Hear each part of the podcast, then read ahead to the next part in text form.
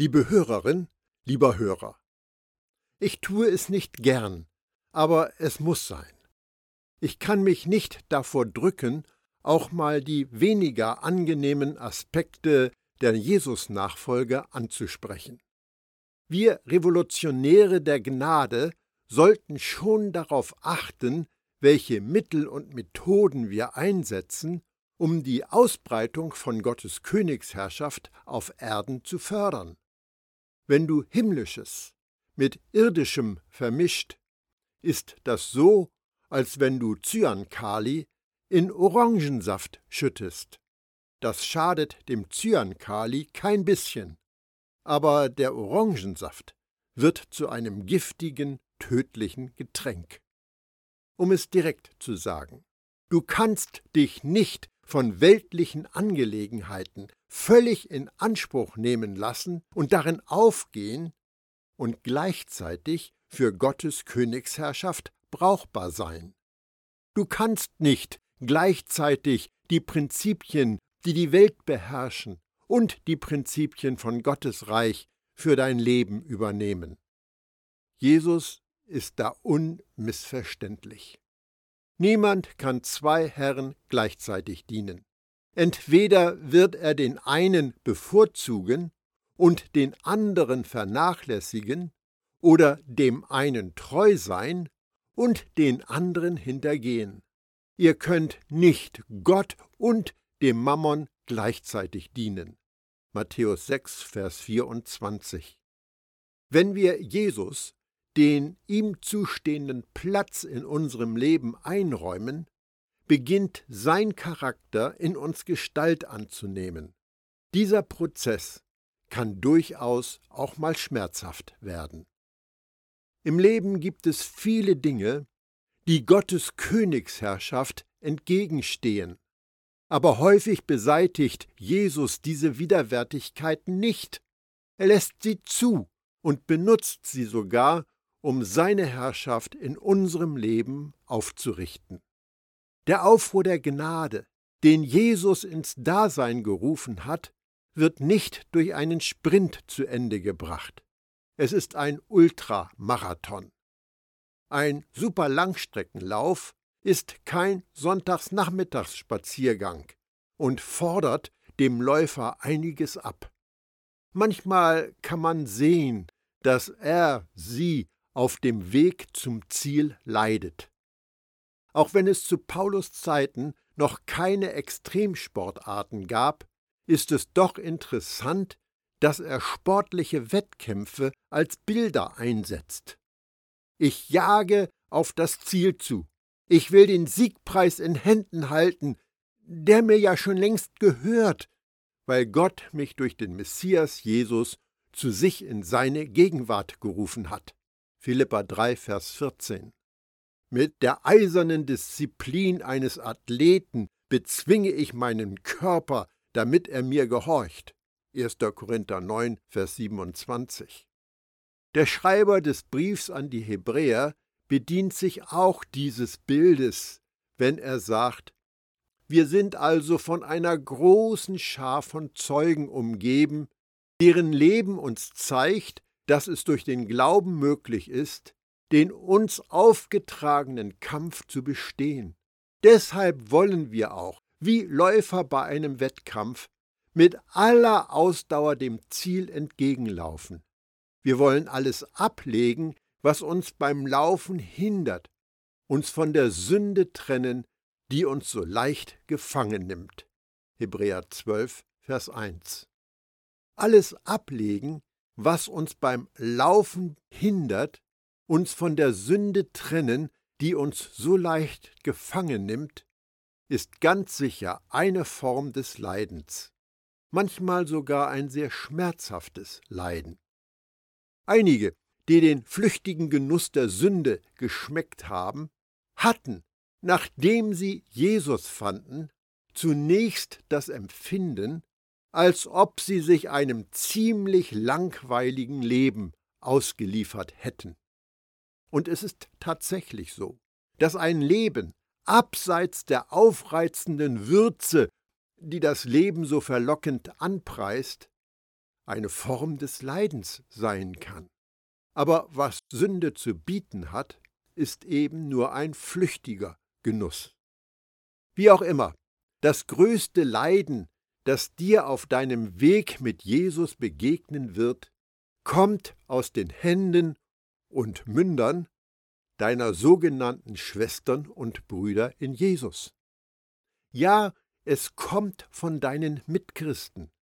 Es waren zwar heidnische römische Soldaten, die die Nägel durch Jesus Hände und Füße trieben, aber es war Gottes eigenes Volk, das den Tod forderte und erwirkte.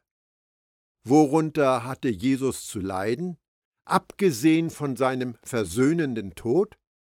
Er hat erlitten, dass er missverstanden worden ist, dass man Lügen über ihn erzählt hat, dass man falsche Gerüchte in Umlauf gebracht hat, dass er verraten wurde, dass er sich mit Jüngern abgegeben hat, die eigentlich nichts davon begriffen haben, wovon er redete, dass Jerusalem das Herz gegen ihn verhärtet hat, dass ihn sein eigenes Volk hasste, dass seine eigene Familie ihn ablehnte, dass seine engsten Freunde ihn verraten und verleugnet haben. Und über all dem erlitt er die Qual und die Schmerzen am Kreuz, die unfassbarste, abgründigste, brutalste, barbarischste, grausamste, entsetzlichste, schmerzhafteste Strafe, die ein menschliches Gehirn sich ausdenken konnte. Ja, Jesus hat gelitten. Dahin hat ihn das göttliche Leben geführt. Und Gott sei Dank, auch wir wurden dahin geführt. Alle, die mit ihm gekreuzigt wurden, sind auch mit ihm zu neuem Leben auferstanden. Und keine Macht der Erde kann einem auferstandenen Gotteskind etwas anhaben. Rebellen der Gnade haben den Tod und die Auferstehung von Jesus in ihrem Leben mitvollzogen.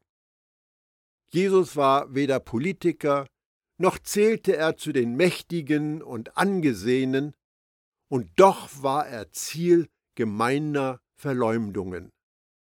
Seine Zeitgenossen nannten ihn verächtlich ein uneheliches Kind, einen Weinsäufer, einen Schlemmer, einen falschen Prophet, einen Betrüger, einen Lästerer, einen Verrückten, einen Besessenen, einen Gesetzesübertreter, den Beelzebub, ein Tempelzerstörer. Bemerkenswerterweise hat Jesus sich nie gegen diese Anschuldigungen und Unterstellungen verteidigt oder zur Wehr gesetzt. So geht göttliches Leben. Wenn du dein Leben total dem König Jesus übergeben hast oder willst, kann es geschehen, dass Gott mächtig durch dich wirkt. Sofern und sobald das passiert oder schon passiert ist, pass auf. Falsche Anschuldigungen sind nicht weit weg. Wenn du gegen das, auch religiöse, Reich der Finsternis angehst, wird es bald vor deiner Tür stehen. Der Name von Gottes Gegenspieler ist Verleumder, und das Verklagen der Heiligen gehört zu seinen wirksamsten Angriffsmethoden. Jesus hat seine Nachfolger unmissverständlich darauf hingewiesen, dass sie mit Widerstand und Anfeindung rechnen müssen. Denkt an das Wort, das ich euch gesagt habe. Der Sklave ist nicht größer als sein Herr. Wenn sie mich verfolgt haben, werden sie auch euch verfolgen. Wenn sie an meinem Wort festgehalten haben, werden sie auch an eurem Wort festhalten. Johannes 15, Vers 20. Darum sei nicht überrascht, wenn du erleben musst, dass du auf deinem Weg mit Jesus mit Dreck beworfen wirst. Das war damals so und es ist heute genauso. Aber ich möchte dir ein ungewöhnliches Geheimnis enthüllen, damit du auf alle Anschuldigungen wie Jesus reagieren kannst. Dazu seid ihr ja von Gott berufen, Denn auch der Messias hat für euch gelitten und euch ein Vorbild hinterlassen, damit ihr in seinen Fußspuren gehen könnt. Er hat keine Schuld auf sich geladen und keine Hinterhältigkeit wurde in seinem Mund gefunden. Er wurde beschimpft und schimpfte nicht zurück. Er erduldete das Leiden und bedrohte niemanden. Er legte sich vertrauensvoll in die Hand von Gott, der ein gerechtes Urteil spricht. 1. Petrus 2, Verse 21 bis 23. Siehe auch Matthäus 26, die Verse 57 bis 63. Das unterscheidet sich tiefgreifend von dem, wie nahezu alle Politiker und viele, die sich Christ nennen, reagieren. Wer sich der Rebellion der Gnade angeschlossen hat, kennt die Kraft dieser Worte aus Jesus Mund. Ich aber sage euch, verzichtet auf Gegenwehr, wenn euch jemand Böses antut. Mehr noch, wenn dich jemand auf die rechte Wange schlägt, dann halt ihm auch die linke hin. Und wenn dich einer vor Gericht bringen will, um dir das Hemd wegzunehmen, dem lass auch den Mantel. Und wenn dich jemand zwingt, eine Meile mitzugehen, mit dem geh zwei. Gib dem, der dich bittet, und weise den nicht ab, der etwas von dir borgen will. Matthäus 5, die Verse 39 bis 42. Diese Ermahnungen sind kein Befehl für jeden, der auf dir seine Füße abtreten will, die Fußmatte zu sein. Ein Jude, der seine linke Wange einem römischen Soldaten hinhielt, von dem er gerade mit dem Handrücken geschlagen worden war, stellte die römische Gewaltanwendung bloß und bot ihr die Stirn, ohne mit Gewalt zu antworten die linke Wange hinzuhalten, sagte, wenn du gegen mich gewalttätig sein willst, dann musst du mich als gleichwertig behandeln. Du kannst mich nicht einfach wie einen Sklaven mit dem Handrücken schlagen. Schlag mich mit der Faust, wie du gegen einen anderen Römer kämpfen würdest. Eine solche Vorgehensweise ist anders, als mit einem Dolch zuzustoßen, wegzulaufen oder sich ängstlich wegzuducken. So ein Verhalten ist weder gewalttätig noch feige. Beim Leben in Gottes Königsherrschaft geht es um Selbstverleugnung, ohne zurückzuschlagen oder zurückzuweichen. Der Aufruhr der Gnade ist gekennzeichnet von der Selbstverleugnung und dem Wiederbeleben von dem, was von Jesus kommt. Was bedeutet es nun konkret für Jesus von Nazareth, der Herr der Welt zu sein? In praktischer Hinsicht meint das, dass Jesus durch seinen Leib, Gottes Ekklesia, die Welt regiert von klein bis total. Und du bist es und ich bin es und alle von Gottes Volk, die Jesus Regentschaft in der Welt und über die Welt wirksam und erfolgreich machen. In 1. Mose 3 lesen wir, Von nun an setze ich Feindschaft zwischen dir und der Frau und deinem Nachkommen und ihrem Nachkommen. Er wird dir den Kopf zertreten und du wirst ihn in seine Ferse beißen. 1. Mose 3, Vers 15. Der Nachkomme der Frau ist Jesus. Für die Erfüllung dieser Vorhersage macht Paulus eine interessante Aussage.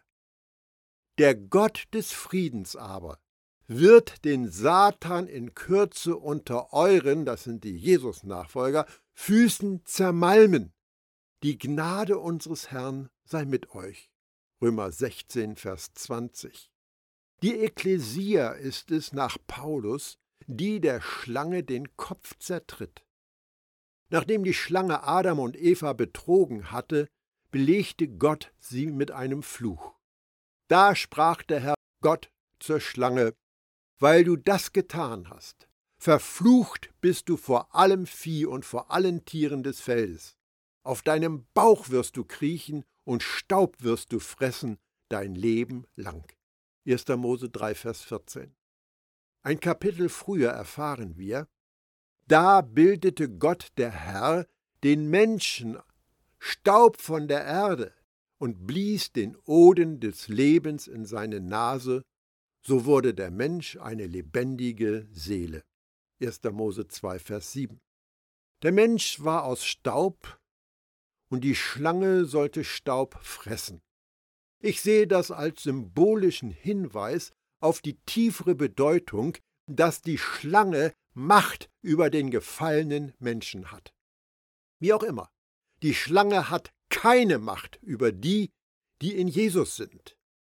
Wir als Jesus-Nachfolger sind Teil einer neuen Schöpfung, einer Menschheit, die die Macht über den Feind hat. Jesus, der zweite Adam, kam auf die Erde, um das zu vollbringen, bei dem Adam versagt hatte.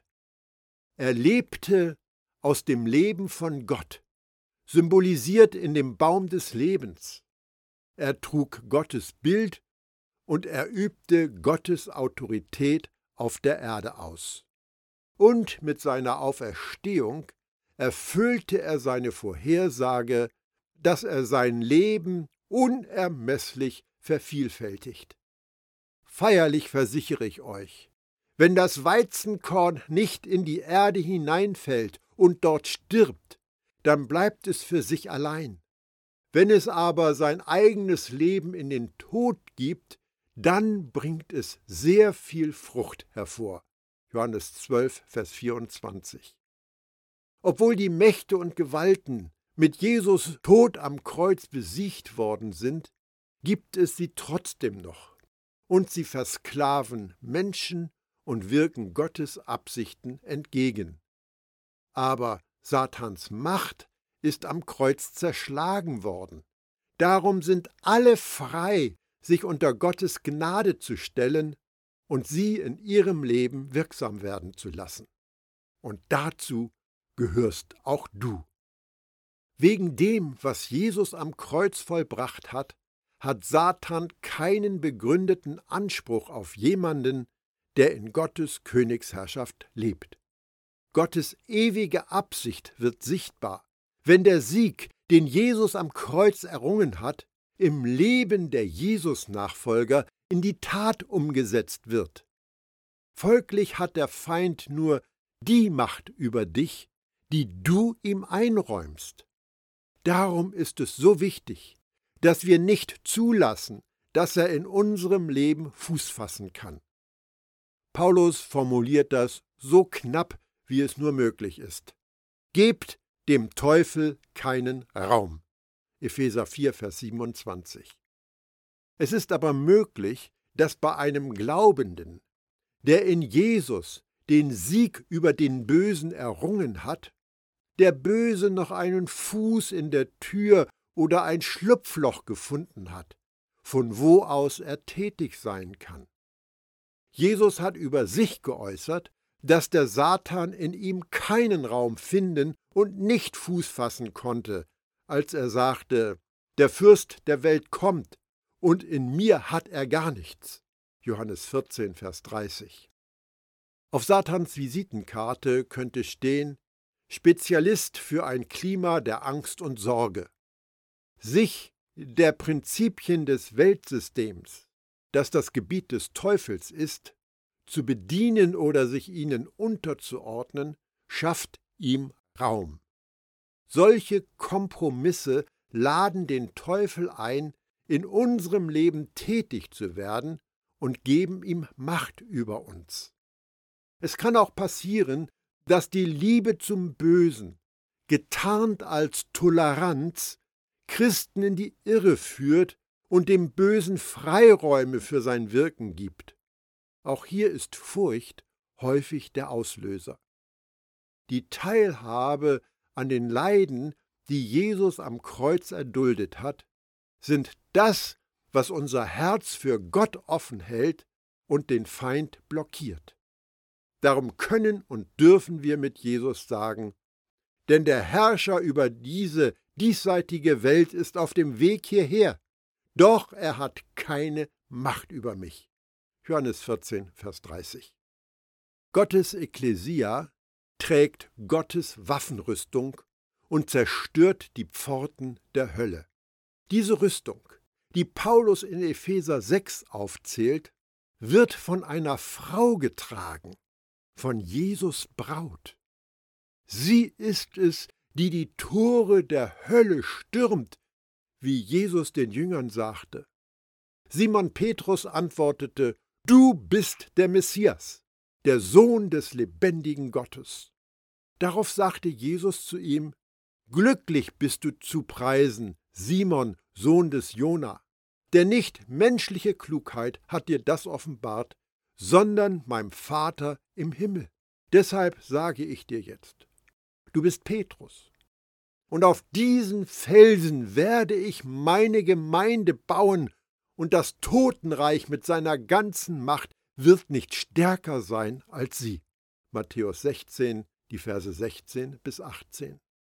Was hiermit nicht stärker sein als übersetzt worden ist, bedeutet, dass das Totenreich mit Satan an der Spitze sich nicht gegen das Vordringen der Ekklesia behaupten kann. Der Felsen, auf dem Jesus seine Gemeinde baut, ist nicht Petrus, wie viele Christen irrtümlich meinen, sondern es ist die Offenbarung, dass Jesus, der Messias, der Sohn des lebendigen Gottes ist. Petrus hat auf eine Frage von Jesus hin die göttliche Offenbarung ausgesprochen. Tore oder Pforten sind schützende und abwehrende Bauteile. Gottes Gemeinde ist auf dem Vormarsch, den Machtbereich der Hölle durch die Kraft des Heiligen Geistes zurückzudrängen. Das ist das Wirken des Aufruhrs der Gnade. Irgendjemand hat mal gesagt, wenn du nichts hast, für das es sich lohnt zu sterben, dann hast du auch nichts, für das es sich lohnt zu leben. Dieser Satz fiel mir ein, als ich eine meine Grundfesten des Glaubens erschütternde Aussage von Paulus bewusst wahrgenommen habe. Ich freue mich, wenn ich für euch leiden darf. Denn Christus hat für seinen Leib die Gemeinde gelitten. Nun gebe ich meinen Körper für das, was an seinem Leiden noch fehlt. Kolosser 1, Vers 24. Dieser Text sagt nichts weniger aus, als dass das Leiden von Jesus, als er Mensch auf der Erde war, nicht zum Abschluss gebracht worden ist. Das ist ein erstaunlicher, wenn nicht sogar schockierender Hinweis vom Apostel Paulus. Jesus hat sein Leiden am Kreuz nicht restlos zu Ende gebracht.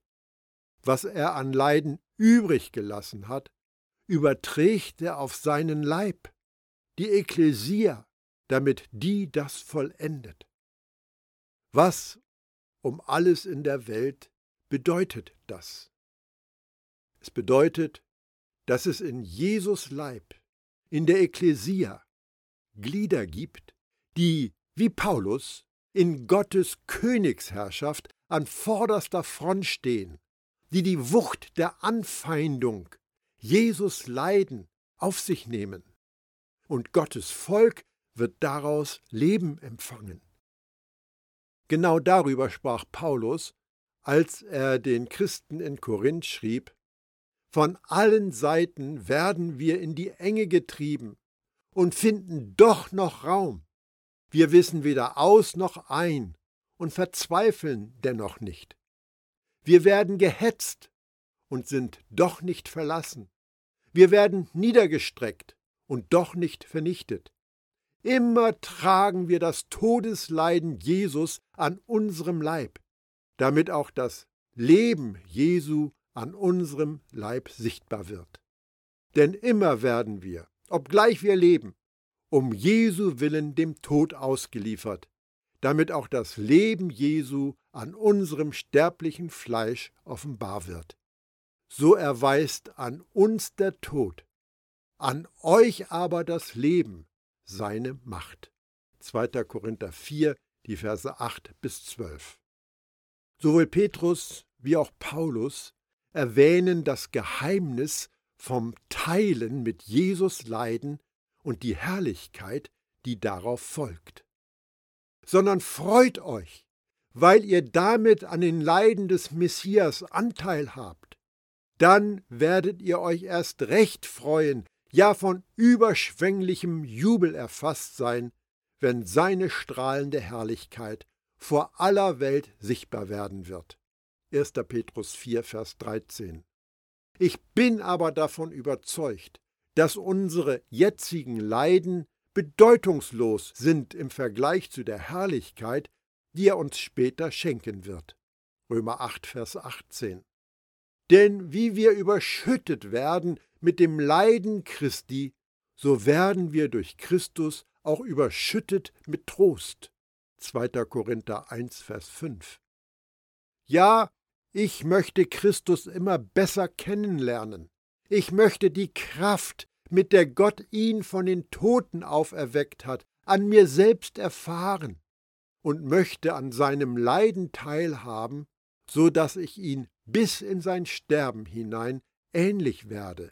Philippa 3, Vers 10. Denn euch wurde, was Christus betrifft, die Gnade verliehen, nicht nur an ihn zu glauben, sondern auch um seinetwillen zu leiden.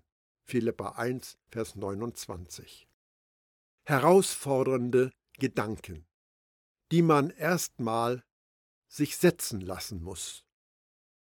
Das Leiden von Jesus, das wir mit unserem Erlöser teilen, hat aber nichts mit unserer Errettung zu tun. Was unsere Erlösung betrifft, hat Jesus durch sein Leiden ausnahmslos alles vollbracht, was erforderlich war. Nichts, absolut nichts ist dem hinzuzufügen oder darf davon weggenommen werden. Aber es gibt Leiden, an denen wir teilhaben und die wir verkraften, die anderen Leben bringen. Das sind die Leiden, die Jesus noch nicht vollendet hat. Und durch sie kommt die Rebellion der Gnade voran. Sie bewirken, dass sich Jesus Herrschaft durch die Ekklesia ausbreitet. Nimm dir ein Herz und sei dabei.